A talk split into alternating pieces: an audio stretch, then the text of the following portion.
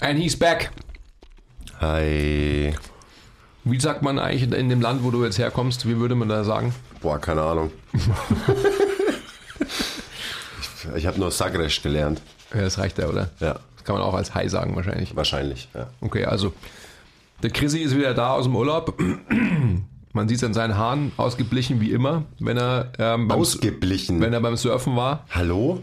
Ja, also, oder hast du sie dir vorher schon blondiert hier in München noch? Ah, okay. Das ist das Also Geheimnis. ausgeblichen klingt negativ, ich finde. Aufgeblondet. Das klingt besser. Mhm, Das ist halt so. Sonnengeküsst, Okay, verstehe ich. oder? Bist du ja generell. Also auch im Gesicht und an den Armen. Ja, Sonnenbrand abgeholt, Boah, ist das gut. das Meer leer gefuttert. Mhm, gut. Schön war's. Jetzt, Also- jetzt bin ich wieder hier im Keller angekommen. mit, mit dir. Toll. Oh je, auch das noch. Ja. Gut. Aber du hattest eine gute Zeit. Hast wenig über Training und Stuff nachgedacht. Hauptsächlich drüber nachgedacht, wann, wann das nächste, das nächste Bier kommt und äh, was der nächste Snack ist. Das waren so die, die Main Concerns eigentlich. So wie, wie ein Urlaub meiner Meinung nach sein sollte. Ja, klar. Essen, wenn man hungrig ist, trinken, wenn man durstig ist, schlafen, wenn man müde ist. Also all the time, all the time, all the time. Am besten alle drei Sachen immer gleichzeitig. Oh. Mhm. Ja, der war Homer, schön. Homer Simpson wäre sofort, äh, würde sagen, ja klar. You're my best friend.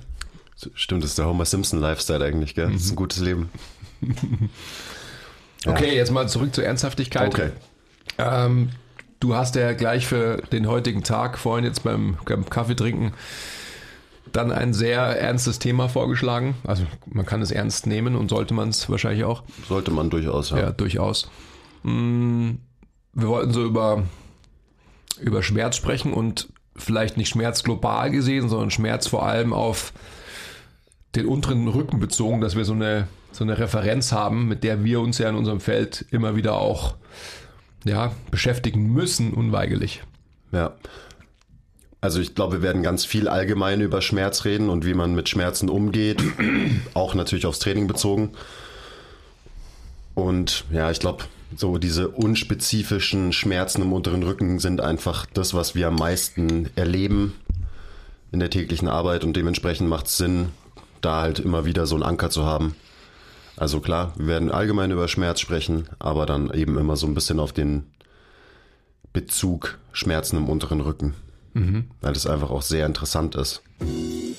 Vergesst nie, lasst immer 5 Grad sein. Will ich mich überhaupt verändern? Stillstand ist der Tod. Ehrliche Arbeit für echte Ergebnisse. Ah, I love it. Love your process, keep the power inside. Always. Always.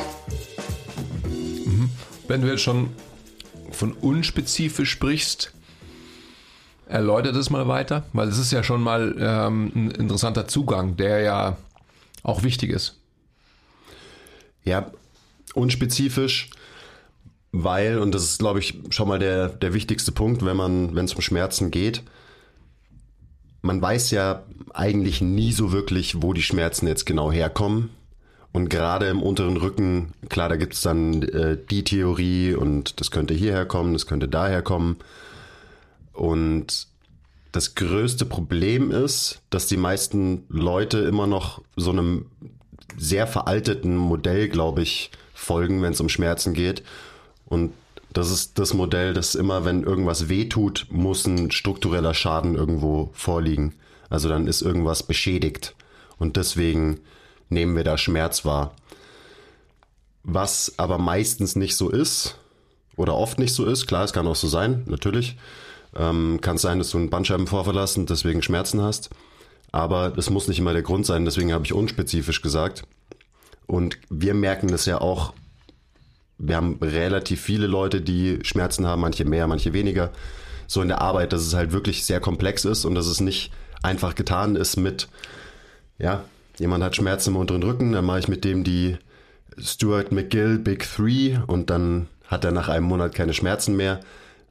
Hat noch nie funktioniert, auch wenn es einem immer so, also gerade auf Instagram, wo halt alles super vereinfacht ist und runtergebrochen ist, wird es irgendwie immer so dargestellt, ja, mach einfach diese Core-Übungen, dann gehen die Schmerzen weg. Klar kann es helfen und manchen hilft es ein bisschen mehr, manchen hilft es vielleicht überhaupt nichts. Aber das zeigt halt auch, wie komplex dieses Problem immer ist. Also mhm. Schmerz im Allgemeinen und auch besonders im unteren Rücken. Ja, und dass es da keine einfache Lösung gibt und schon gar keine Lösung, die man auf alle Leute anwenden kann. Mhm. Definitiv nicht. Mhm. Für mich ist immer so, ein, so eine wichtige Herangehensweise, und ich glaube, das ist ziemlich wichtig, dass man sich mit den Menschen austauscht und mit ihnen zusammen dann entscheidet, ist es ein akuter Schmerz, was meiner Meinung nach selten der Fall ist, versus ist es ein chronischer Schmerz. Also sprich, ist es ein, ein Schmerz, der mit, jetzt gehe ich schon in die Richtung der Antwort, der mit gewissen Verhaltensweisen des Menschen im Alltag slash in seinem Leben zu tun hat. Und das gibt mir immer schon großen Insight darüber, wo eigentlich das Problem steckt. Und das ist ja auch das, was du gerade schon angesprochen hast. Also die grundsätzliche Frage nach Symptom versus Ursache. Und das ist halt einfach was, was man differenziert betrachten muss, wenn man es kann. Und ähm, was wir alle, die wir mit Menschen arbeiten, halt tun sollten, versus wahrscheinlich sogar tun müssen, um letztendlich längerfristig eine Veränderung herbeizuführen. Unbedingt. Ganz wichtig. Also meiner Meinung nach müssen wir das auf jeden Fall genauso betrachten. Und das müssen Ärzte, Physios, Trainer, alle. Da ist so ein bisschen das Problem, dass das, ich sag mal, also das ist so mein Wissensstand, dass das offizielle Modell für Schmerz sich erst vor kurzem verändert hat und halt über Jahrzehnte her noch so relativ eindimensional eben gesehen wurde. Okay, du hast Schmerzen, das heißt, da muss was strukturell kaputt sein. Mhm. Dementsprechend gibt's auch noch viele Ärzte, glaube ich. Und wie immer, es ist kein Ärztebashing, es dauert einfach, bis sich irgendwie neue Erkenntnisse auch wirklich etablieren, gerade in so einem Feld wie der Medizin. Aber viele hängen noch diesem alten Modell an, folgen dem und verstehen nicht, dass der tatsächliche wissenschaftliche Konsens sich verändert hat in der Zwischenzeit und das Modell eben inzwischen ein biopsychosoziales Modell ist. Sprich, Schmerz beruht immer auf irgendeiner Kombination von diesen drei Faktoren. Mhm. Deiner Psychologie, deiner Biologie, also deiner Biomechanik, sprich dem strukturellen und deinem sozialen Umfeld, was ja irgendwie mit reinspielt, auch in die, in die Psychologie. Also die, die ganzheitliche Betrachtung eines Menschen ist da kommt man nicht drum rum, wenn es um Schmerzen geht. Und das ist ja genau das, was du gerade gesagt hast. Also, wodurch wird der Schmerz getriggert? Ist es vielleicht was Psychologisches? Ähm, oder wurde der Schmerz vielleicht ausgelöst durch was Biologisches, durch was Strukturelles? Aber dann ist die Frage, wie geht jemand um mit diesem Schmerz? Weil Schmerz passiert immer nur, nur in Anführungszeichen, im Gehirn und ist quasi ein Warnsignal von deinem System, dass da irgendwas nicht stimmt. Aber wie gesagt, es kann ganz verschiedene Ursachen haben. Und also der Umgang mit Schmerzen ist nochmal ein ganz eigenes Thema. Das müssen wir jetzt noch nicht unbedingt eröffnen, aber mir ist erstmal wichtig, dass man versteht, wie unfassbar viele Faktoren in das Thema Schmerz mit einspielen und dass es halt nicht so einfach ist, ah, mir tut da was weh, deswegen gehe ich zum Arzt, lass mich, äh, leg mich in MRT oder lass mich röntgen und dann kann der mir sagen, was kaputt ist und warum ich die Schmerzen habe. In den seltensten Fällen funktioniert das so. Ja. Leider. Ich glaube ich glaub auch, dass wir da uns eigentlich schon, ja, anders. Das sollte uns allen eigentlich schon klar sein, das, was du gerade gesagt hast, dass du hast eine bildgebende Maßnahme, also ein MRT zum Beispiel, und kriegst dann einfach irgendwie eine Bandscheibenvorfallsdiagnose. Ähm, derjenige, der eben diese, dieses Symptom, dieses Phänomen zeigt, diese Diagnostik bekommt, ähm, hat aber gar keine Probleme. Also weil es einfach so, oder vice versa. Ähm, worauf ich hinaus will, ist einfach, dass das große Problem ist eben, dass eben eindimensional betrachtet wird und das ist das große Problem eben dahinter, weil wir niemals die Möglichkeit haben werden, einen Menschen zu beurteilen aufgrund von, von einer Lage, von einer Dimension, sage ich mal. Also quasi nur nochmal wiederholt, was du gesagt hast das ist jetzt eine Richtung, die ich gar nicht eröffnen wollte, aber nur kurz als, als Side Note. Wir müssen uns natürlich auch mal vor Augen halten, wer wird in seiner Disziplin für was gesehen und verantwortlich gemacht. Beziehungsweise wer denkt, also jetzt spreche ich zum Beispiel wieder von Arzt, dass er den und den Auftrag hat. Also jeder Arzt hat den, einen gewissen Eid geleistet, letztendlich einfach halt äh, sich um das Wohl des Menschen kümmern zu wollen. Ähm, wenn jetzt quasi ein, ein Orthopäde, der, der ein Chirurg ist, wenn dem seine Haupteinnahmequelle genommen würde, indem man ähm, nicht operativ, sondern sehr konservativ auf einmal vorgeht, naja, dann verdient er halt, keine Ahnung, ich sage jetzt einfach mal 200.000 Euro weniger im Jahr, äh, dann wird er sich schon die Frage stellen, naja, ähm, finde ich das so gut?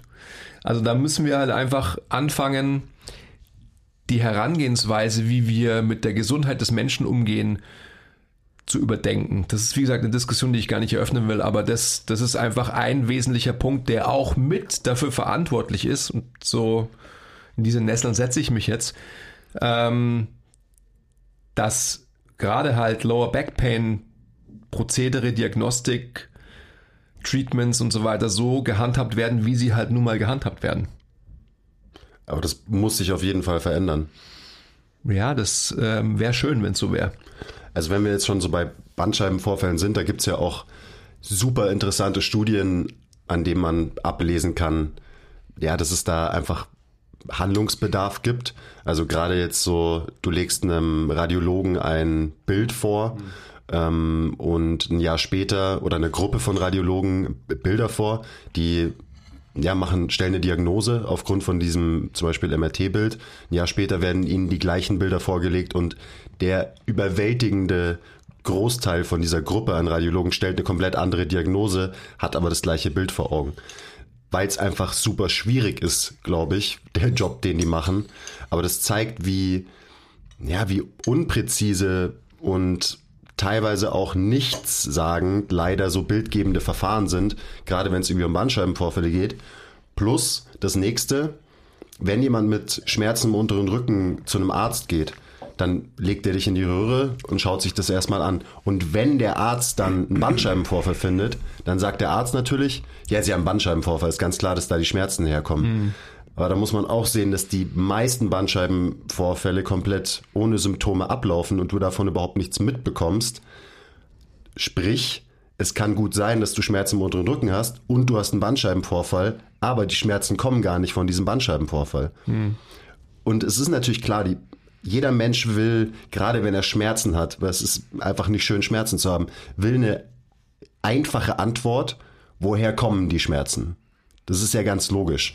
Und das will der Patient und das will auch der Arzt ihm geben. Und dementsprechend wird es dann halt zu stark vereinfacht und diese anderen Faktoren, die vielleicht am Ende viel wichtiger sind und größeren Einfluss haben, werden halt nicht beachtet.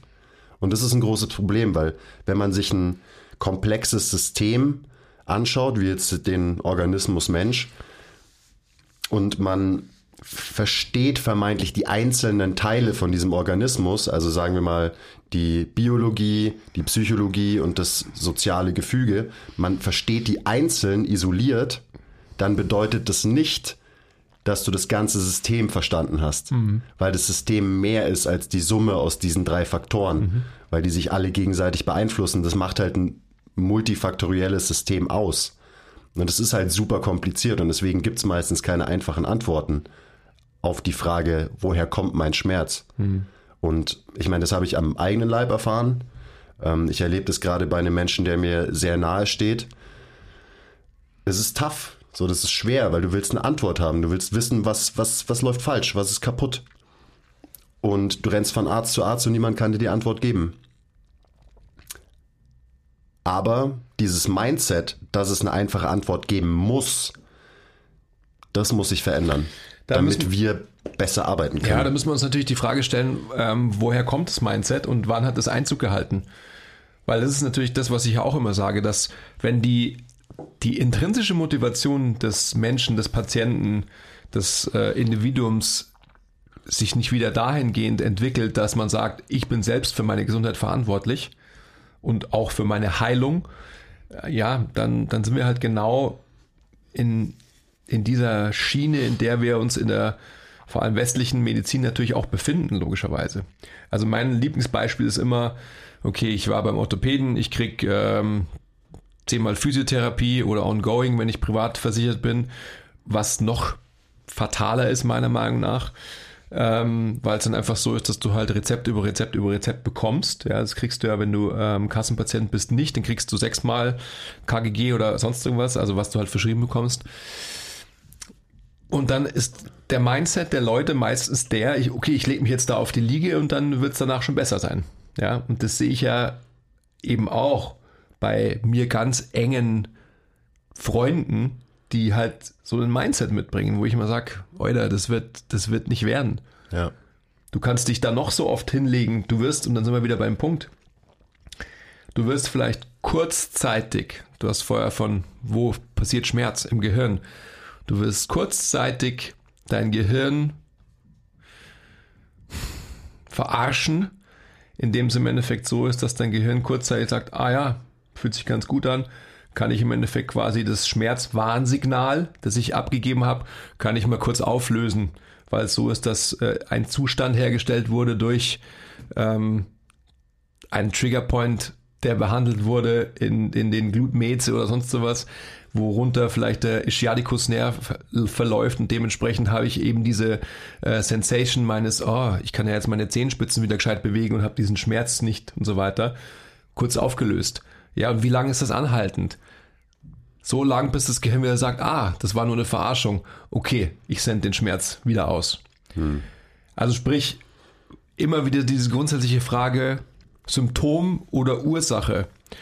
Und dass die Ursache zu erforschen einfach ein weitaus diffizilerer Prozess ist, der eben multifaktoriell ist, was du schon gesagt hast.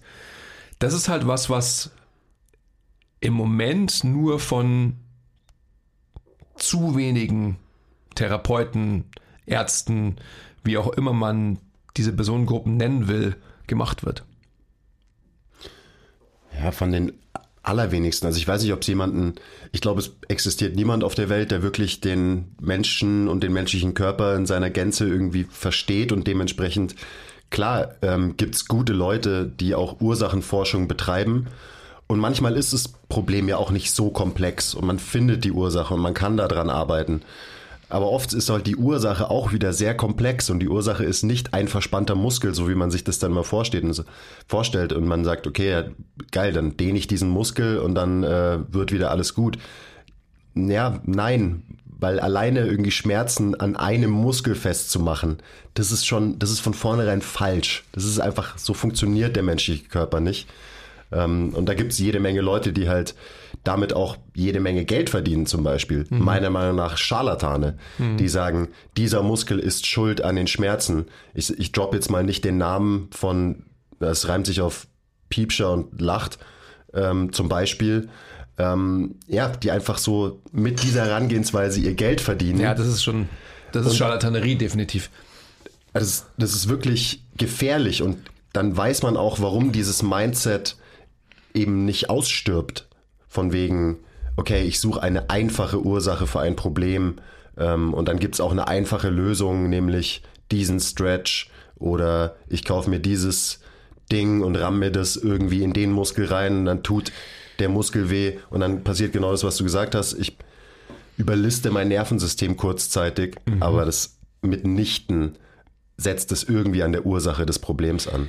Für mich ich glaube, das habe ich in, im letzten Podcast gesagt oder vielleicht kann es auch noch gar nicht, weiß ich auch nicht mehr, ist auch egal. Die große Frage ist für mich immer, wer ist verantwortlich zu machen? Weil am Ende ist es natürlich, sind es beide, wenn man so will, der Therapeut wie auch der Patient. Wenn der Therapeut wüsste, dass er das, was er macht, ähm, keinen nachhaltigen Effekt hat, dann wäre es quasi wirklich fahrlässig. Ähm, vielleicht ist es aber so und er oder sie hat aber keine bessere Möglichkeit, weil einfach keine besseren Tools zur Verfügung stehen, weil das Wissen nicht da ist, beziehungsweise auch das Wissen nicht eingeholt wird oder nicht, ja, man hat keine Bereitschaft, sich irgendwie zu verbessern. Da muss man sich wieder die Frage stellen, was ist wirklich mein Antrieb? Was ist mein Why? Also wenn man Why jetzt wieder als Therapeut, wenn wir jetzt wieder auf Gesundheit und Schmerz uns beziehen, Wenn mein Why ist, jemanden, der zu mir kommt, ähm, schmerzfrei zu bekommen, dann sollte es doch auch so sein, dass ich ihn so schnell wie möglich und so langfristig wie möglich schmerzfrei bekomme. Das heißt also für mich, es kann nicht sein, dass ich ihn auf eine Behandlungsliege lege oder jetzt gehen wir mal, wie gesagt, wir, niemanden zu bashen oder ihn äh, dessen das Bewegungsprogramm als Intervention trainieren zu lassen und dann hat er vielleicht irgendwie zwei Tage, hoffentlich, ähm, keine Schmerzen und fühlt sich besser. Aber am dritten Tag oder noch schneller meistens logischerweise setzen die Schmerzen wieder ein. Ja, da muss ich mir doch Gedanken machen, okay, was habe ich da gemacht? Ja. Wenn ich aber gar nicht bereit bin, meinen Horizont dahingehend zu erweitern, dass ich mir diese Gedanken überhaupt stelle und mich quasi vielleicht sogar zufrieden gebe mit dem, ja, das ist halt mein Skillset und mehr kann ich halt nicht. Und ähm, wenn ich dann keine nachhaltige Verbesserung der Schmerzsituation erreichen kann, ja, dann ist es halt so.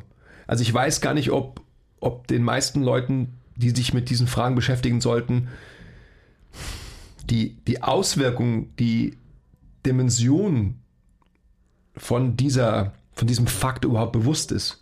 Ob die sich genauso nachhaltig mit dieser Frage beschäftigen, wie wir beide jetzt zum Beispiel. Wahrscheinlich nicht. Ja, also, aber es ist doch, das ist doch fatal. Ist es, auf jeden Fall. Also wenn man nicht als eben Therapeut willens ist, sich da wirklich selbst zu hinterfragen und das, was man tut, zu hinterfragen, dann ist es auf jeden Fall fahrlässig. Weil uns muss klar sein, dass wir verdammt wenig wissen darüber, wie das funktioniert. Und wenn man aber überzeugt davon ist, dass, und was auch immer man jetzt macht, ob man dann ein Chiropraktiker ist oder ein Osteopath oder ein Physiotherapeut, dass das, was man ist, der Shit ist und dass man verstanden hat, wie der menschliche Körper funktioniert, dann lügst du dich schon von vornherein selber an weil wir nach wie vor dieses super, super komplexe System noch viel zu wenig kapieren. Und das ist meiner Meinung nach fahrlässig. Also man hat da einen gewissen Auftrag, ja, sich selbst zu hinterfragen und sich ständig fortzubilden als Therapeut. Und dann muss man sich halt auch klar sein, was auch ganz wichtig ist, wie redet man mit seinen Patienten oder mit seinen Klienten, wenn man ein Coach ist. Also so die Sprache, da sehe ich auch unfassbar viel Nachholbedarf. Also mhm so der Nocebo-Effekt, den ein Arzt triggern kann bei jemandem, ist auch wieder fatal und teilweise unverantwortlich, wie mit Patienten gesprochen wird. Also das erleben wir ja regelmäßig, dass Leute halt nach einer ähm, Verletzung oder Behandlung oder so zu uns kommen und dann sagen, ja, der Arzt hat gesagt, ich muss was tun. Mhm. So, ja, na, ja, du musst was tun. Ähm, und dann kriegt man manchmal so mit, so wie mit den Leuten gesprochen wird ähm, und wie fragil die Menschen denken, dass sie sind, weil es ihnen so beigebracht wird von einem Arzt ja, zum Beispiel. Weil sie so und, gemacht werden. Ja, und das ist fatal. Und das ist genau, also wir haben schon das Mindset gehabt, dieses passive Mindset von einem Patienten, dass den Leuten nicht, dass die Leute nicht ermächtigt werden mhm. dazu, ähm, den Leuten nicht klar ist, dass sie sich selber helfen müssen, und es egal, was für ein Therapeut denen dabei nur helfen kann, mhm. aber dass man das nicht ganz abgeben kann. Das ist das eine fatale Mindset, wenn es um Schmerzen geht. Und das zweite fatale Mindset ist, dass Leute denken, dass wir fragile Wesen sind und mhm. dass wir zerbrechlich sind. Und das Gegenteil ist der Fall. Wir sind unfassbar rigide, widerstandsfähig. Ähm, deswegen sitzen wir jetzt hier. Deswegen wird die Welt noch nicht von Delfinen beherrscht oder Eisbären, sondern von Homo sapiens, weil wir eben so anpassungsfähig und widerstandsfähig sind. Und das muss einem immer klar sein wie hart wir im Nehmen sind. Und das wäre was, was ein Arzt oder ein Therapeut seinen Leuten gegenüber kommunizieren sollte. Und eben nicht so, oh ja, sie müssen, da müssen sie jetzt besonders aufpassen und auf keinen Fall was Schwereres als fünf Kilo heben. Und diese ganz, dieser ganze Bullshit, also was ich schon alles gehört habe, ist verrückt und macht mich wütend teilweise, ja, ja, ja. Ähm, weil die Leute dann total verunsichert zu mir kommen mhm. und da sind wir wieder bei dem, ähm, bei diesem biopsychosozialen Modell. Dann beeinflusst du die Psychologie von dem Menschen schon mal komplett negativ. Mhm. Und das ist wahrscheinlich, meiner Meinung nach, der größte Einflussfaktor, wenn es um Schmerzen geht. Und wenn du den Menschen so die Kontrolle über ihr eigenes Leben raubst durch die Art und Weise, wie du mit ihnen sprichst, dann ist es auch wieder mehr als fragwürdig. Ja, das ist, wie gesagt, ich wollte eigentlich diese Richtung gar nicht eröffnen, aber, ja, die hier. Ja, aber sie gehört halt nun mal dazu. Es ist, ja. einfach eine, es ist einfach eine maßgeblich wichtige Richtung. Wir können ja auch dann gleich ähm, vielleicht ein bisschen mehr auf unsere Disziplin kommen und was wir wirklich mit dem, was wir vermeintlich können, irgendwie erreichen wollen, können, müssen. Ähm, aber nur noch mal kurz dazu. Das ist ja auch eben jeder Arzt oder jeder Heilbringer, jeder zum Heilen Berufene, hat ja eben diesen Auftrag. Und die, die Schulung ähm, dieses Geflechts an Faktoren, an Disziplinen, die du gerade aufgebracht hast, das sage ich ja immer wieder. Also wie, wie gehst du in der, in der Menschenführung mit einem Patienten um? Also du hast gerade vom, vom Wording genannt. Du hast das Wort ermächtigen benutzt. Das sind einfach alles solche Dinge, die maßgeblich wichtig sind. Das Gegenteil ist aber zumeist der Fall. Ja, dass man, ähm, obwohl ein Mediziner eigentlich weiß, ob der Robustheit, ob der Stärke der Anpassungsfähigkeit des Menschen, des menschlichen Körpers, des, der aller Funktionssysteme, wird das Gegenteil gepredigt. Und jetzt auch wieder eine kurze Side Note. Jeder, ähm, der in einer Interaktion mit zwischen, zwischen zwei Menschen steht, wird letztendlich irgendwie, wenn er derjenige ist, der es sagen hat, eben eine gewisse Leaderrolle haben und die wird er eher gut oder eher weniger gut nutzen. Und das ist sicherlich äh, mehreren Persönlichkeitsfaktoren geschuldet und dann auch dadurch ähm, bedingt der Disziplin, die er irgendwann mal eingenommen hat. Ich spreche in Fragezeichen sicherlich und das ist auch gut so, kann sich jeder seinen eigenen ähm, Reim drauf bilden oder wie das heißt. Ähm, gar nicht weiter dazu. Lass uns wirklich auf uns kommen, weil ansonsten ver verhandeln wir uns da wirklich in, in Ärzte und Physios und auch unsere Disziplin. Ja. Ich glaube, was für uns nochmal, ich habe es eingangs gesagt, sehr, sehr wichtig ist, ist die Auseinandersetzung mit der Art des Schmerzes. Das ist immer was, was ich die Leute, die mit Schmerzproblematiken zu mir kommen, halt immer als allererstes quizze. Also die Unterscheidung chronischer Schmerz versus akuter Schmerz. Und akut ist für mich, und da ist die Schulmedizin gut, jemand fällt vom Baum, bricht sich den Arm. ist gut, dass es die Schulmedizin gibt. Ähm, jemand kommt zu mir und sagt, ja, eigentlich habe ich Rückenschmerzen schon seit zehn Jahren oder noch länger oder eigentlich immer schon, dann weiß ich ganz genau, das ist im Endeffekt ähm, ein Problem, das er sich erarbeitet hat durch eine falsche oder eine unzureichende Bewältigungsstrategie seines Lebens. Und ich sage mit Absicht seines Lebens, weil dann einfach die Faktoren, die du aufgezählt hast, damit reinspielen. Mhm. Und nicht nur, wie er ein Gewicht hebt oder ähm, sonst irgendwas, was er halt quasi einfach in, in seiner Bewältigung von Bewegungsaufgaben in seinem Leben hat, sondern wie atmet er? Wie ist die Interaktion mit Menschen? Wie ist seine Stressresilienz? Etc. etc. etc. Und diese ganzen Faktoren müssen wir als gute Coaches in Betracht ziehen, um letztendlich eine Strategie und eine Verbesserung des Verhaltens des Menschen in seinem Leben zu erzielen. Und dafür sind wir da. Ja. Und es bedeutet, glaube ich, auch nicht unbedingt, dass man diese ganzen Faktoren aktiv beeinflussen muss als Coach, weil uns es oft gar nicht zugestanden wird, dass wir das können. Mhm. Aber man muss es in Betracht ziehen. Das heißt nicht, dass man jemanden psychologisch komplett umkrempeln muss oder jemanden sagen muss, so du, keine Ahnung, deine sozialen Kontakte sind scheiße, du geh jetzt mal raus und äh, triff ein paar Leute oder so. Weil am Ende ist unser Handwerk halt immer noch die Bewegung, mhm. aber man muss es halt im Hinterkopf haben und man muss einfach wissen, was alles mit reinspielt.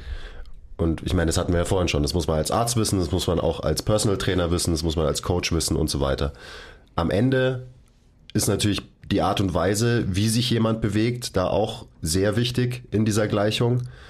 Wenn wir dann wieder auf den biologischen Teil hauptsächlich kommen, der wiederum nach, äh, maßgeblich von der Psychologie beeinflusst ist und so weiter.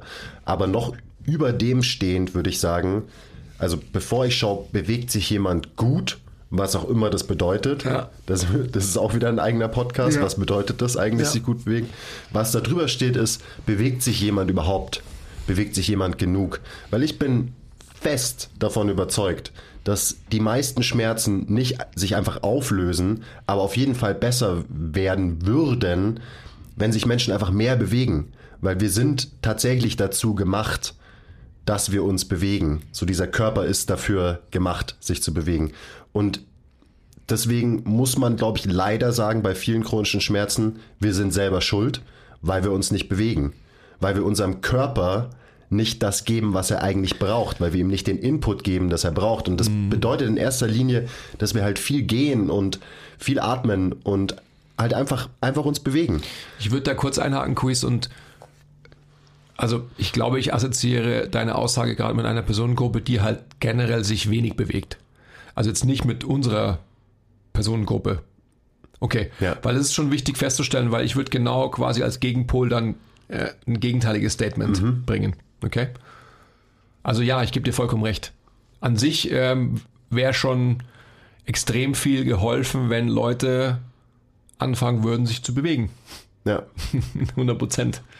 Ganz klar. Aber unsere Gesellschaft ist leider so immer mehr darauf ausgelegt, dass halt wir uns immer weniger bewegen. Also äh, ist auch Rand für sich, überall stehen irgendwelche behinderten E-Scooter rum und überall gibt's Rolltreppen und so weiter und man wird quasi, ohne es zu merken, dahin manipuliert, dass man sich immer weniger bewegt und anscheinend ist es auch irgendwie erstrebenswert, von A nach B zu kommen und sich dabei maximal wenig zu bewegen. Gerade wenn dir irgendwas wehtut und besonders äh, irgendwie im unteren Rücken, dann beweg dich einfach mehr. Das ist die wahrscheinlich eine Therapie in großen Anführungszeichen, die deutlich effektiver und nachhaltiger wirkt, als eben sich wie ein toter Fisch auf eine Liege zu legen und zum Physio zu sagen, so jetzt massier mich mal äh, und mach meine Schmerzen weg. Also das ist wieder, man muss Verantwortung übernehmen für sich selber, für seine Schmerzen, für ja. sein Leben. Ja. Und natürlich gesteht sich das niemand gerne irgendwie ein, so, ja, okay, mir tut was weh, hm, vielleicht liegt es daran, dass ich mich die zehn, die letzten zehn Jahre fast nicht bewegt habe 20 Kilo zugenommen habe, hm, könnte was damit zu tun haben. Mhm. Ähm, also da muss man, muss man der Wahrheit ins Auge sehen. Die ja. ist vielleicht unbequem, aber das Schöne ist ja, man kann selber was daran ändern. Da sind wir wieder bei dieser Selbstermächtigung.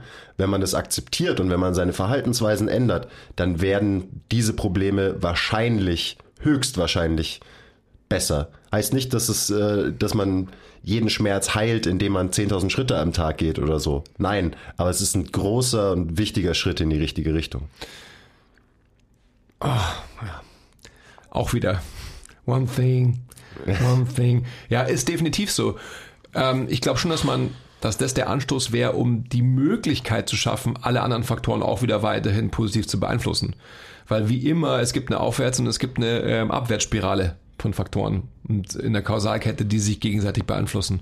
Wenn ich anfange, mich zu bewegen, werde ich wahrscheinlich auch durch die Zufriedenheit, die ich irgendwie in meiner Körperlichkeit irgendwann mal erlange, auch bessere Entscheidungen in, in allen anderen Kontexten ja. haben. Und dementsprechend, ähm, das, was ich vorhin gesagt habe, mit Stress besser umgehen. Ich habe mich verschluckt. ich, dachte, ich dachte, du musst anfangen zu weinen jetzt. Ja, hat sich so angehört, ich weiß mit Stress besser umgehen, ähm, eben in, in Situationen, wo ich normalerweise in, in eine extreme Alert-Situation verfallen wäre, mir einfach denken so, pff, nein, das ist gar nicht so schlimm, wie ich gedacht habe und so weiter, das geht schon, etc., etc., etc.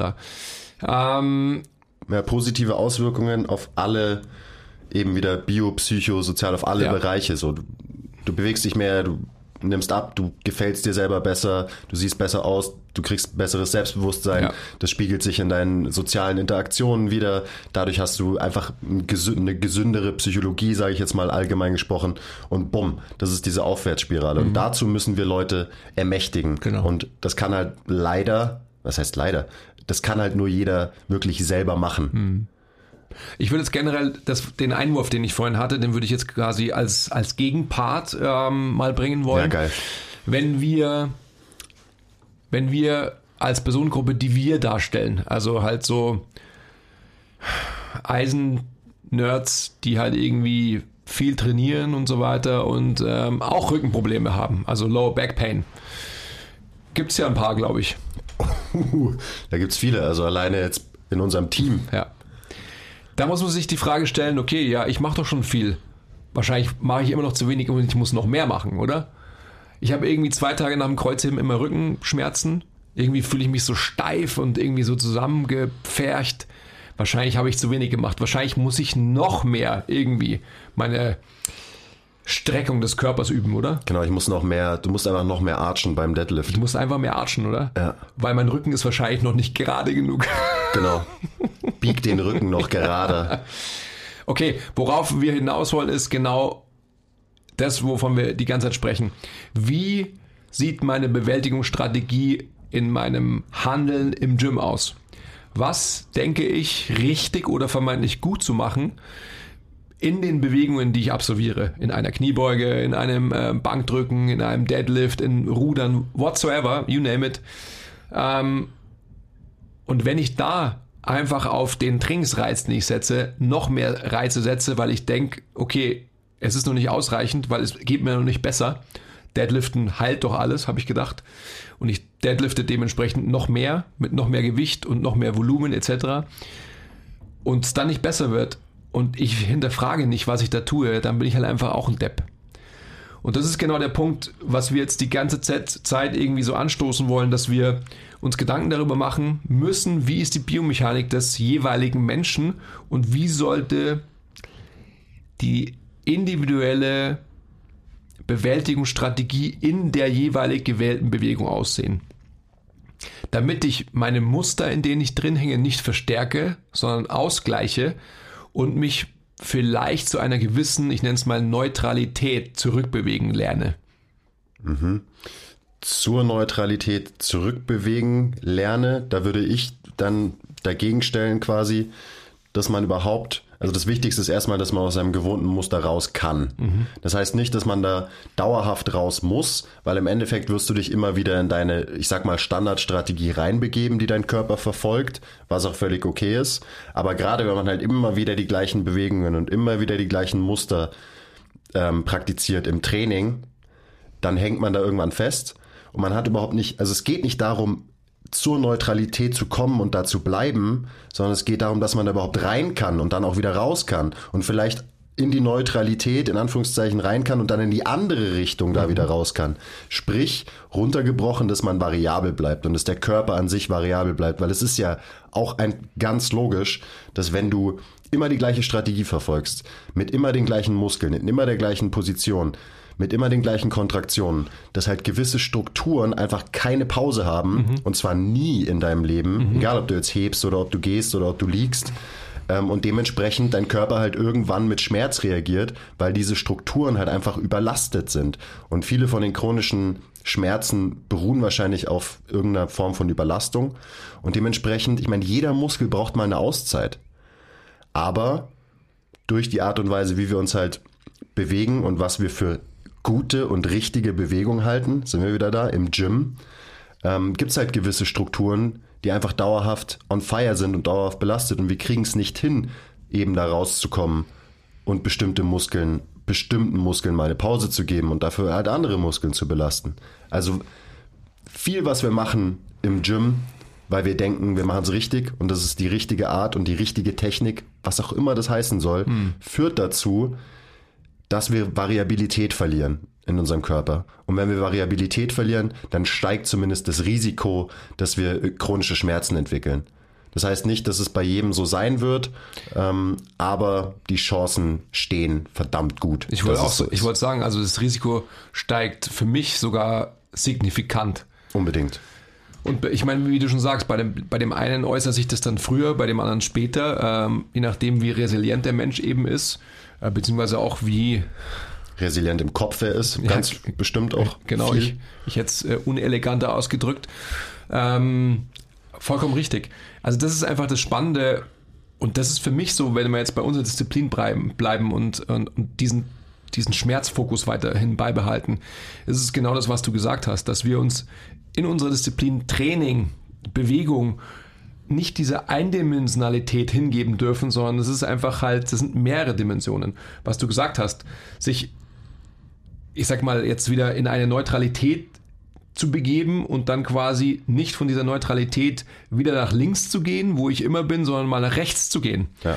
Und das ist das, was, was wir eben verlernt haben. Und auch hier sehe ich das Fatale daran, dass wir in unserer Disziplin eben halt jetzt nur eine Seite, ich sage jetzt mal wieder rechts kennen und denken, rechts ist the way to go, ja, und es gibt gar kein links. Und das ist der große Fehler, den wir als Disziplin machen. Hm. Ich würde es mal kurz nochmal also bildlich erklären. Wenn ich zum Beispiel, und da habe ich ein paar Leute, die, da wird der Schmerz im unteren Rücken getriggert, wenn sie halt zu viel Hohlkreuz machen. Ich weiß nicht, was bei denen los ist. Das wird dann halt auch irgendwie benannt mit sowas wie Facettensyndrom, weil man nicht weiß, was es ist. Okay, das ist irgendein Syndrom, mhm. I don't know, aber vielleicht ist es das, keine Ahnung. Ähm, aber ich habe beigebracht bekommen, dass man halt bei einer Kniebeuge archen muss, damit man stabil ist und so. Und lass den Menschen trotzdem die Kniebeuge so machen, weil es in Anführungszeichen angeblich richtig sein soll. Das ist eine komplette Themaverfehlung, weil der Mensch, der hängt wahrscheinlich sein ganzes Leben lang rechts eben im Hohlkreuz. Mhm. Dementsprechend sind bestimmte Strukturen überlastet. Dann sollte ich wahrscheinlich diesem Menschen vielleicht mal eine Kniebeuge machen lassen und dabei macht er seine Wirbelsäule aktiv rund, damit er mal nach links kommt und damit sein Nervensystem und sein Körper mal einen neuen Input bekommt. Ähm, weil am Ende muss der Körper sich eigentlich immer mehr oder weniger selber heilen. Ähm, und dazu muss man ihm halt die Möglichkeit geben, durch eine geförderte Variabilität im System. Also das ist genauso die Sache. Ganz einfaches Beispiel. Ist jemand intolerant Extension gegenüber oder Flexion? Also wenn er ins Hohlkreuz geht oder wenn, wenn er das Gegenteil macht. Und dann kann ich schon mal relativ einfach sagen, gut, wenn du dein Leben lang zu viel in Extension hängst, dann versuche ich dir mal ein bisschen mehr Flexion zu füttern und es wird wahrscheinlich gut für dich sein. Also das ein ganz einfaches Beispiel und auch was, was man relativ easy anwenden kann aufs Training. Weil, wie wir alle wissen, Position dictates function. Function probably dictates pain, also auch. Ähm, also nur das nochmal so bildlich erklärt anhand von eben, ich sag jemanden, streck die Brust raus, geh ins Hohlkreuz, wenn du die Kniebeuge machst, oder ich sag jemanden, atme mal fett aus, bevor du die Kniebeuge machst, roll dich ein bisschen ein, mach dich rund und mach dann deine Kniebeuge. Hat ganz schön lange gedauert, bis wir das gesagt haben heute. Position dictates function. Ja. Ja. Position dictates Function, dictates Tension. Das ist das, was der Quiz die ganze Zeit schon erklärt hat. Wenn mein System die ganze Zeit in einer Position festhängt, und zwar in einer Endguarding-Position, also rechts, wir meinen mit rechts quasi in einem vermeintlichen Extension Bias, dann ist es ganz klar so, dass die Muskeln dauerhaft eine Information senden und dementsprechend auch äh, eine Rücksendung vom Gehirn bekommen. Also so diese Tightness und dann ähm, halt herzugehen als Coach, Therapeut und sonst was, dann anzunehmen, so ja, okay, das ist tight, das musst du unbedingt dehnen, ähm, obwohl es vielleicht eh schon, ja, exzentrisch ausgerichtet ist. Also diese Muskelgruppe, Stichwort die Hemis, wenn, wenn man in einem Extension Bias hängt, sprich wenn man in einem Anterior Pelvic Tilt ist, dauerhaft und dann auch noch Dehnung drauf zu bringen, ist halt einfach auch wiederum System nicht verstanden. Also, Fahrlässig, Thema. Ja, äh, das hört sich jetzt immer so vielleicht sogar arrogant von uns an, aber das ist eigentlich eine total nüchtern, sachliche, einfache Betrachtungsweise. Und die sollten wir alle verstehen. Und wenn wir das verstanden haben, dann können wir einfach mit diesem Thema viel, viel einfacher umgehen. Und viel bessere, ja, Aufgaben stellen an uns selbst und auch an die Leute, mit denen wir arbeiten. Hm. Weil eben, das hatten wir ja vorhin schon, unsere primäre Aufgabe ist, dass wir dafür sorgen, dass sich Menschen klar mehr bewegen, aber halt auch besser bewegen. Und dann ist die, immer die große Frage, was bedeutet besser bewegen? Äh, für uns bedeutet das hauptsächlich den Leuten mehr davon geben, von dem, was sie nicht haben und oh, was sie nicht können. Krieg ich Gänsehaut. Weil genau so ist es. Also das heißt nicht einfach eben wieder diese Eindimensionalität in diesem System. Ich sage immer am liebsten ähm, Big Chest, Knees out. Ja, also wenn, wenn das quasi so sinnbildlich dafür ist, wie Training richtig funktioniert, naja, dann habe ich ein Wissen wie vor 15 Jahren. Oder die meisten vor drei Jahren oder fünf Jahren. Also das, das, das darf nicht mehr unser Ansatz sein, weil das ist dann einfach so, dass wir, dass wir Muster von Menschen, in denen sie sich befinden, weiterhin verstärken und sie noch schlechter machen ihre, in ihrer Schmerzproblematik, als dass wir ihnen helfen. Und das ist das große Problem. Und da muss sich jeder mal auch selbst hinterfragen. Also genauso wie das Beispiel vorher vom Physio, was ich gesagt habe. Es kommt ein Mensch zu uns, der trainiert äh, Tag ein, Tag aus und der wird stärker, der wird irgendwie vielleicht äh, muskulöser, der sieht schöner aus. Aber wird sich seine Schmerzproblematik verändern? Wahrscheinlich wenig. Der wird irgendwann mal sagen, so ja, okay, ähm, wie dieser Badge of Honor Beispiel, was du bei einem Powerlifter immer bringst, ja gut, das ist halt irgendwie so, oder? Also Might, es ist halt jetzt so, dass ich Schmerzen im unteren Rücken habe. Also ja, ich deadlifte halt gern, bin stark geworden und das äh, irgendwie gehört das ja auch dazu, oder? Zwei Tage danach tut mir halt ein bisschen der Rücken weh. Ähm, Samstag deadlift ich schwer, dann tut am Mittwoch geht's wieder. Ähm, dann bin ich vielleicht Donnerstag, Freitag schmerzfrei und am Samstag hole ich mir das halt wieder, was ich brauche. ja, herzlichen Glückwunsch. Ah, das kann es nicht sein. Und davon müssen wir uns abwenden, proaktiv und bessere Antworten auf diese Fragen unserer Branche zu geben. Das ist unser Ziel. Es war jetzt doch ziemlich allgemein alles, was wir besprochen haben. Zum Glück. Und nicht so spezifisch auf. Also ich glaube, ich weiß ja nicht, wie wir die Folge hier nennen, aber ich probiere natürlich clickbaity as fuck zu sein. Mhm. Und ich, die meisten Leute erwarten sich dann eben, dass wir uns hier hinsetzen und sagen, okay, wenn du einen Kunden hast, mit Schmerzen im unteren Rücken chronisch oder wenn du selber Schmerzen im unteren Rücken hast, dann sagen wir dir jetzt die Übungen, die du machen sollst, ähm, damit diese Schmerzen besser werden ja. oder weggehen. Ich wollte gerade sagen, ja, sorry, machen wir weiter. Und es kann halt nicht funktionieren, weil es, es kann einfach nicht funktionieren. Und ich erkläre auch gerne nochmal, warum das so ist, wenn ich jetzt jemanden habe. Und natürlich, den meisten Leuten wird helfen, wenn sie stärker werden und wenn sie einen stärkeren Chor haben. Das wird ihnen wahrscheinlich helfen äh, mit ihren Schmerzen im unteren Rücken. Aber dann ist die Frage nicht, was für eine Übung machst du, sondern die Frage ist, wie machst du diese Übung? In welcher Position? Ah, ja. Und das können, das kann man halt nicht in einem fucking YouTube-Video erklären, das kann man nicht in einem IGTV-Video erklären, das kann man nicht in einem Podcast erklären, weil es einfach darauf ankommt, welche Strategie verfolgt dein Gegenüber, was kann er nicht, wovon braucht er wahrscheinlich mehr, was muss er besser lernen, um eben ähm, variabler zu werden. Und das ist dann so ein übergeordneter Skill, der sich wahrscheinlich positiv eben auswirkt auf deine Biologie. Und da sind wir wieder nur bei einem Aspekt von diesem multifaktoriellen Modell. Und genau darum geht's. Und deswegen, wir werden uns nie hier hinsetzen. Und natürlich kann man sagen, mach die äh, McGill Big Three. Und jemanden, der davor überhaupt nichts gemacht hat, wird es wahrscheinlich auch helfen. Aber, und jeder Coach, jeder Trainer, der jetzt zuhört, so läuft's halt in der echten Welt dann doch nicht. Also wer hat denn schon mal einen Kunden bekommen, der mit Schmerzen im unteren Rücken zu dir, äh, zu dir kommt, initial, und dann machst du mit dem irgendwie Planks und Sideplanks und ein paar Bird Dogs und auf einmal sind seine Schmerzen weg. So, so funktioniert's halt nicht. Und deswegen muss man verstehen, so das Übergeordnete, warum entwickelt jemand überhaupt diese Schmerzen oder muss es zumindest versuchen zu verstehen, weil wir verstehen das ja auch nicht. Hm. Aber wir versuchen halt irgendwie ja, dem so ein bisschen mehr auf den Grund zu gehen. Und dann kann man seinen Leuten besser helfen. Und zwar nicht mit allgemeinen Empfehlungen wie mach diese drei Übungen, die werden dir bestimmt helfen. Oder noch schlimmer, der Muskel ist tight und dran schuld, dass du da und da Schmerzen hast, also den, den oder trigger jetzt, den. Jetzt Hau mir ab. Endlich sagst du es, weil ich wollte es schon die ganze Zeit sagen, aber Scheiße. ist es denn nicht so, wenn ich, mich so wenn ich ein gutes Stretching-Programm habe, dann geht es doch weg, oder nicht? Ich muss doch nur meine Hüftbeuger und meine... Ja genau, die Hüftbeuger muss man nicht dehnen, weil die Hüftbeuger sind nämlich schuld an allem. ja, genau. Vor allem, wenn es um Schmerzen im unteren Rücken geht. Oder? Weil die Hüftbeuger, die ziehen ja die Wirbelsäule aus der Position, deswegen muss ich die einfach dehnen und alles wird gut. Ich muss doch nur meine Boah. Hüftbeuger und meine ähm, irgendwie so diese, wie heißt das, seitlichen kleinen Gesäßmuskeln muss ich doch triggern nur einfach, ja, genau. oder? Und QL dehnen und weil das sind nämlich, das sind die bösen Muskeln und die sind tight und wenn ich die enttighte durch Triggern und Stretchen, dann wird auf einmal alles gut. Und jetzt nochmal, also dieses Ketzerische ist voll, verdammt richtig, ja, aber ich will trotzdem noch mal ein bisschen zurückrudern, weil wir wollen ja uns, wir wollen uns nicht nur Feinde machen. uns muss aber klar sein, dass es, also wieder diese grundsätzliche Frage, Symptom, Ursache. Und natürlich kann ich kurzzeitig, was ich vorhin gesagt habe, mein Nervensystem verarschen, überlisten oder wie auch immer, indem ich einen Stretch mache.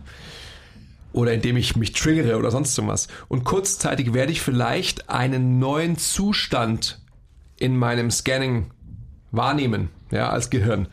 Und kurzzeitig kann es vielleicht auch sein, dass jemand sagt, oh ja, jetzt geht es mir aber besser und so weiter. Aber was habe ich da gemacht? Habe ich die Ursache behoben? Ja, nein, oder? Es ist doch allen klar. Aber wenn uns das allen klar ist, dann müssen wir uns doch auch die Frage stellen, okay, wie kann ich die Ursache und nicht nur das Symptom verändern? Und da kann einfach wieder nur Position dictates Function, dictates Tension, dictates Pain greifen. Sonst nichts. Ja. Und darüber müssen wir uns einfach Gedanken machen und müssen uns anschicken, eben zu sehen, wer hat was, wer hat was zu wenig, was braucht er dementsprechend mehr und was nehme ich ihm vielleicht sogar von dem, was er vielleicht zu viel hat. Und da würde ich übergreifend schon sagen, dass dieses, weil du hast vorhin gesagt, in diesem ähm, dreidimensionalen Model, ja, haben wir uns jetzt sehr auf die Biomechanik irgendwie bezogen. Mhm. Ich beziehe das aber immer auf alles. Wenn ich jemanden im, in Coaching-Situationen mir gegenüber habe, der letztendlich halt ein extremer Extrovert ist mit allem, was dazugehört, dann werde ich den dahin coachen, dass ich ihm das aufzeige und vielleicht irgendwie sein Verhalten hinter dieser Extrovertiertheit hinterfrage. Und ihm bewusst mache, warum ist es so und ihn vielleicht einfach den Stress auch nehme, so extrovertiert sein zu müssen. Ja, mhm. weil er oder sie denkt, dass die Definition des eigenen Ichs dahingehend ausgelegt ist. Vielleicht äh, gibt es aber eine viel größere Zufriedenheit und dementsprechend auch einfach wieder ein Ausatmen, ein Wie gehe ich mit Stress um, wenn ich mir gewisser Beziehungen meines Seins in der Interaktion zwischen diesen drei Facetten bewusst werde. Und da sind wir wieder bei, bei der Atmung am Ende des Tages. Also wie determiniert die Atmung alles andere? Also eben auch die Biomechanik, die Bewältigungsstrategien äh, der Aufgaben, die mein, mein Trainer, mein Coach mir im Gym stellt, etc., etc., etc. Ja. Atmung ist Information, was wir immer wieder gesagt haben. Und genau um das geht's. Ganz wichtig. Also, ich meine, das ist ja auch wieder was äh, eher, ja gut, da ist die Physiologie und Psychologie schon noch enger miteinander verwoben, wenn es um Atmung geht. Aber das ist ein ganz, ganz wichtiger Faktor, gerade wenn es um Schmerzen geht. Dass zum Beispiel, als ich das letzte Mal einen, Hexenschuss hatte und mich kaum bewegen konnte, ähm, da, das habe ich natürlich selbst behandelt.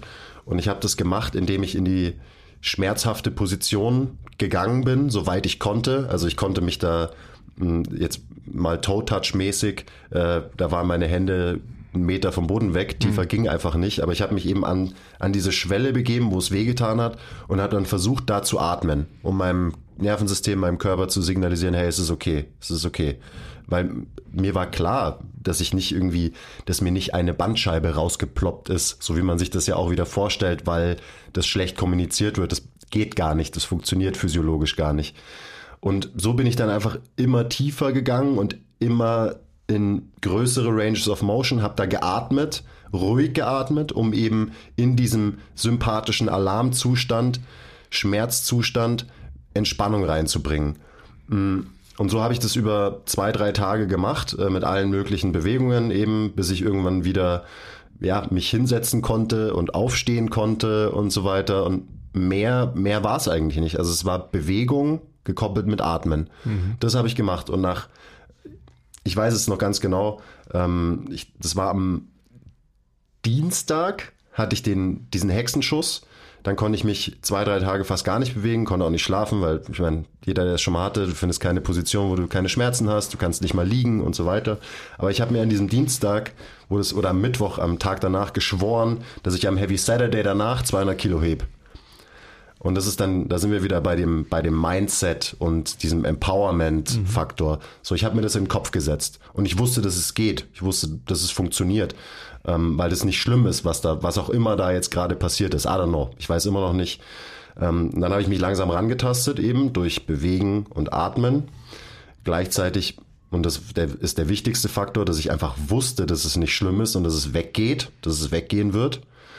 Ähm, ja, und am Samstag habe ich dann 200 Kilo schmerzfrei aufgehoben. So, und ich, ich, will damit jetzt nicht krass flexen, was ich für ein krasser Typ bin, sondern nur veranschaulichen, wie wichtig die Art und Weise, wie wir mit Schmerzen umgehen und wie wir drüber nachdenken, ist in diesem ganzen Faktor.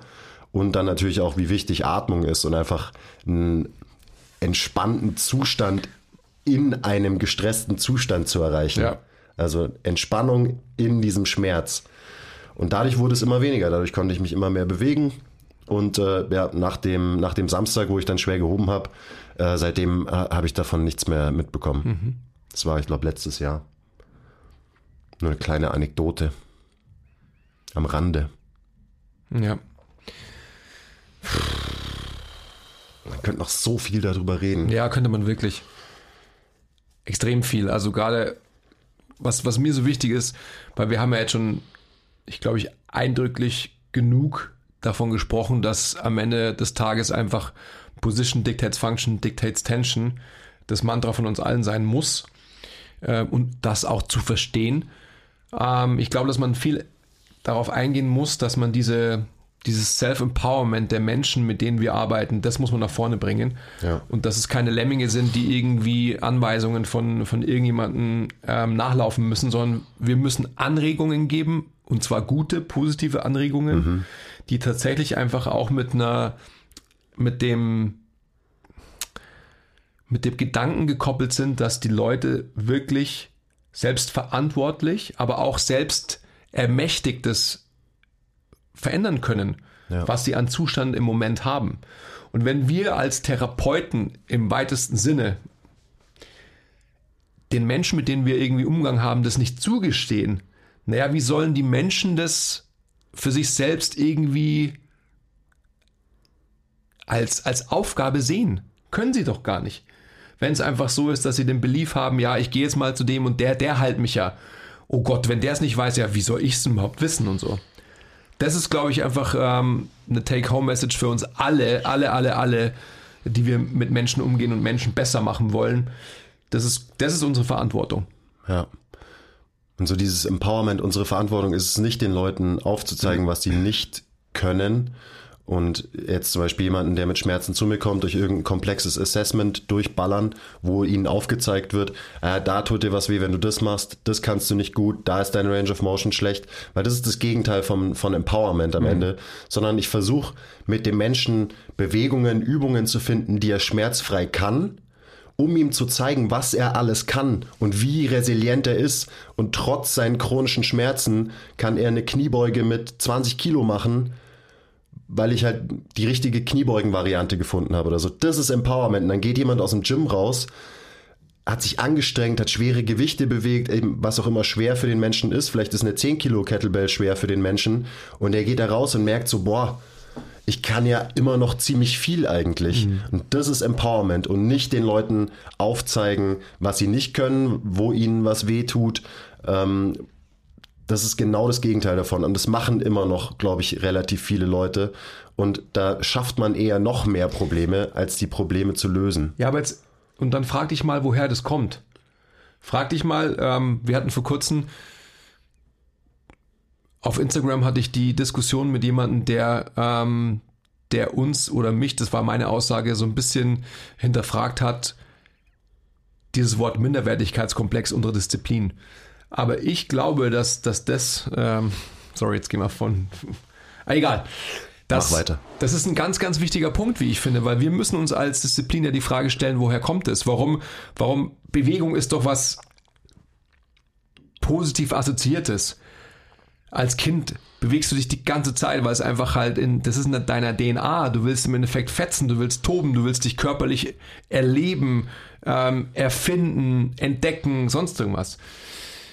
Wenn wir, was du gerade gesagt hast, die Leute nicht dazu ermächtigen, dass, dass Bewegung wieder als was Positives gesehen wird und wenn wir ihnen eher aufzeigen, hey, das kannst du nicht, das kannst du nicht und so weiter, dann machen wir genau das Gegenteil. Oder dann machen wir das Gleiche, was ein Arzt macht. Also ich frage mich wieder, woher kommt es? Also warum hat unsere Disziplin, also sprich Sportlehrer oder Bewegungslehrer, warum haben wir überhaupt angefangen, irgendwelche Dinge äh, messbar machen zu wollen? Was nicht messbar gemacht wird, kann nicht äh, verbessert werden oder sonst was. Diese ganzen Ami-Sprüche, sorry, Amis, aber ist so, kommt halt einfach alles von euch. Verstehe ich alles nicht. Also warum, also woher rührt das? Warum muss ich das machen? Warum kann ich nicht im Endeffekt einfach so multifaktoriell arbeiten, dass ich einen Menschen ermächtige und ihm einfach halt den, im weitesten Sinne, heal the world, den Spaß am, am Leben durch Spaß am körperlichen Empfinden wiedergebe? Verstehst du, was ich meine? Und daher ja. wieder dieses, ähm, ich weiß es nicht mehr, wer es war, aber dieses Minderwertigkeitskomplex-Denken und so weiter. Warum habe ich das irgendwie in dieser, in diesem Dreigespann? Orthopäde, Physio, Sportlehrer, Trainer oder sonst was. Warum denken wir, dass wir irgendwie äh, in der Hierarchie da ganz unten kommen und so weiter? Also das ist ja nichts, was wir aufbringen, sondern das ist das, was immer wieder eben, was ich da auch auf Instagram gesagt habe, an uns herangetragen wird. Ja. Ja.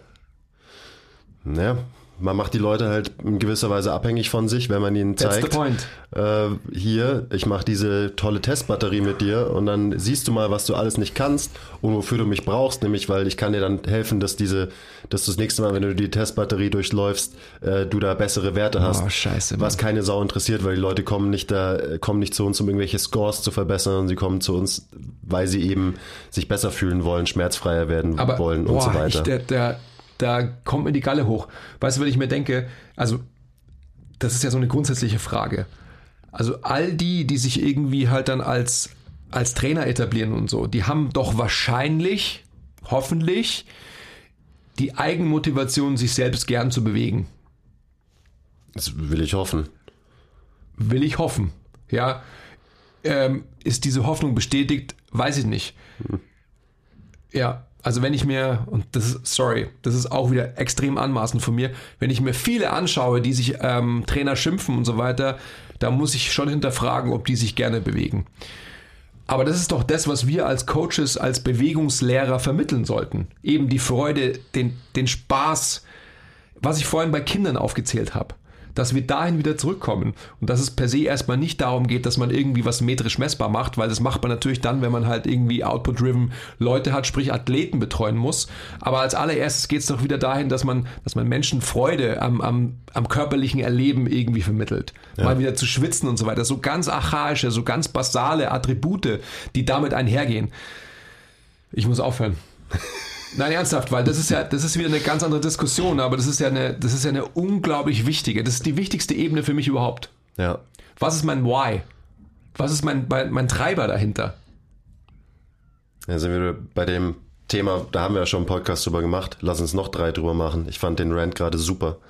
Weil der halt einfach unfassbar relevant ist, weil genau darum geht's. Ich meine, wir reden von Empowerment und dass die Leute checken, dass sie in gewisser Weise, also fast ausschließlich selbstverantwortlich sind Ausschließlich. für ihren, ähm, für ihren Zustand. Ähm, und dass auch sie die einzigen sind, die den tatsächlich ändern können und dass halt jeder Physio, Arzt, äh, Personal Trainer, whatever, da nur Hilfestellung geben kann. Und wir müssen natürlich die richtige Hilfestellung geben, Ja. indem wir ihnen Freude und Spaß an Bewegung vermitteln ähm, und nicht das Gegenteil davon machen. Irgendwie Corrective Exercises machen, die keinem Spaß machen, ähm, aber ihnen halt erklären, ja, das musst du machen, damit, äh, keine Ahnung, dein Hüftbeuger gedehnt wird und dadurch werden deine Schmerzen besser oder so. Das ist, äh, ja, wie gesagt, absolute, absolute Themaverfehlung und jeder gute Physio wird dafür sorgen, dass sich seine Leute Ja. bewegen. Also Shoutout Thomas Armbrecht zum Beispiel. Shoutout. Ähm, da liegt vielleicht wahrscheinlich auch jemand auf der Bank und äh, da wird erstmal manuell therapiert, aber danach wird halt trainiert und sich bewegt, damit das System sich wieder neu organisieren kann und eben besser neu organisiert, als es vielleicht davor war, als die Ausgangslage war, wo noch mehr Schmerzen irgendwie ja, vorhanden waren. Ja. Ich wollte eh, schön, so dass du so Thomas weiter. nochmal aufgebracht hast, ich wollte generell eine Lanze brechen für all die, ähm, mit denen wir zusammenarbeiten. Also wir haben genügend Ärzte äh, bei uns im Netzwerk, äh, wir haben genügend Physios, die einfach einen super guten Job machen und die im Endeffekt, ähm, obwohl sie, also ein konkretes Beispiel, jahrzehntelang letztendlich, und es war eine, ein Professor, unter dem ich noch studiert habe, ähm, eben halt dieses hierarchische Ansehen der Disziplinen ähm, in diesem Heilungsgefüge extrem definiert haben, also wirklich wört, wortwörtlich, die letztendlich auch ähm, dahin gekommen sind, dass sie ihre Denkweise wirklich angepasst und verändert haben. Also es ist nie zu spät. Ja. Es gibt genügend, die einen super Job machen, die trotzdem operativ vorgehen, aber letztendlich dann auch sagen davor, du brauchst keine OP, mach erstmal das und das, beziehungsweise postoperativ sagen, okay, wir haben jetzt einen Zustand hergestellt, diesen Zustand musst du aber bewahren und weiterhin ausbauen und verbessern. Und dafür bist du selber verantwortlich. Richtig, ganz genau. Und um das geht's. Ja. Verantwortung übernehmen. Wenn dir was wehtut, übernimm Verantwortung. Für dich und dein Leben. Ja. Das ist ganz wichtig. Du bist da der Einzige, der, der dich aus dem Sumpf rausziehen kann Boah, das ist ja schon wieder ein Thema. mit Support. Das ist schon wieder ein Thema für sich. Lass, lass uns hier schließen, weil ähm, Ja. Sonst ranten wir noch, noch zwei Stunden weiter. Ja, ja, ja. Jetzt müssen wir noch mal kurz dann nach dem Podcast rekapitulieren, über was wir alles geredet haben. Und dann machen wir bestimmt noch eine Folge 2 zu dem übergeordneten Thema Schmerz, was ja, was ihr ja heute gemerkt habt, unfassbar viele ähm, Ausprägungen und einzelne Faktoren irgendwie beinhaltet. Es ging ja eigentlich um Schmerz, genau. Eigentlich ging es um Schmerz und eigentlich ging es um Schmerzen im unteren Rücken. Stimmt. ja. Ja, wir sind, es macht, macht schon Sinn, dass wir da nochmal dezidiert darauf eingehen. Also, ähm, weil wir haben ja jetzt wieder nur, wenn man so will, von einem, also exemplarisch von jemandem gesprochen, der halt einen gewissen Extension Bias mitbringt. Was ist denn mit den Leuten, die vermeintlich ähm, im unteren Rücken oder was, was ist mit diesen Slouchern, die letztendlich ja auch ähm, immer wieder beschrieben werden, die halt eher rund sind, weil sie viel am Computer sitzen und so weiter. Äh, was ist mit denen zum Beispiel? Ja, genau das gleiche, ja. bloß andersrum. Oh, sorry, Spoiler. Ja. Genau, aber da, ich glaube, lass uns da vielleicht eine Folge machen, wo wir wirklich faktisch diese zwei, ich sag mal, Archetypen gegenüberstellen. Mhm. Das ist vielleicht auch was für den Education-Podcast. Das könnte nämlich sehr nerdy stimmt. werden. Ja, das könnte sehr nerdy werden, stimmt. Okay, ich bin jetzt draußen, ich muss aufs Klo. Vielen Dank. Ähm, schön, dass der Christopher wieder da ist. Bis bald, ich bin weg. Okay, too much information. Danke fürs Zuhören, Leute. Ich muss jetzt erstmal was essen. Bis zum nächsten Mal. Bye!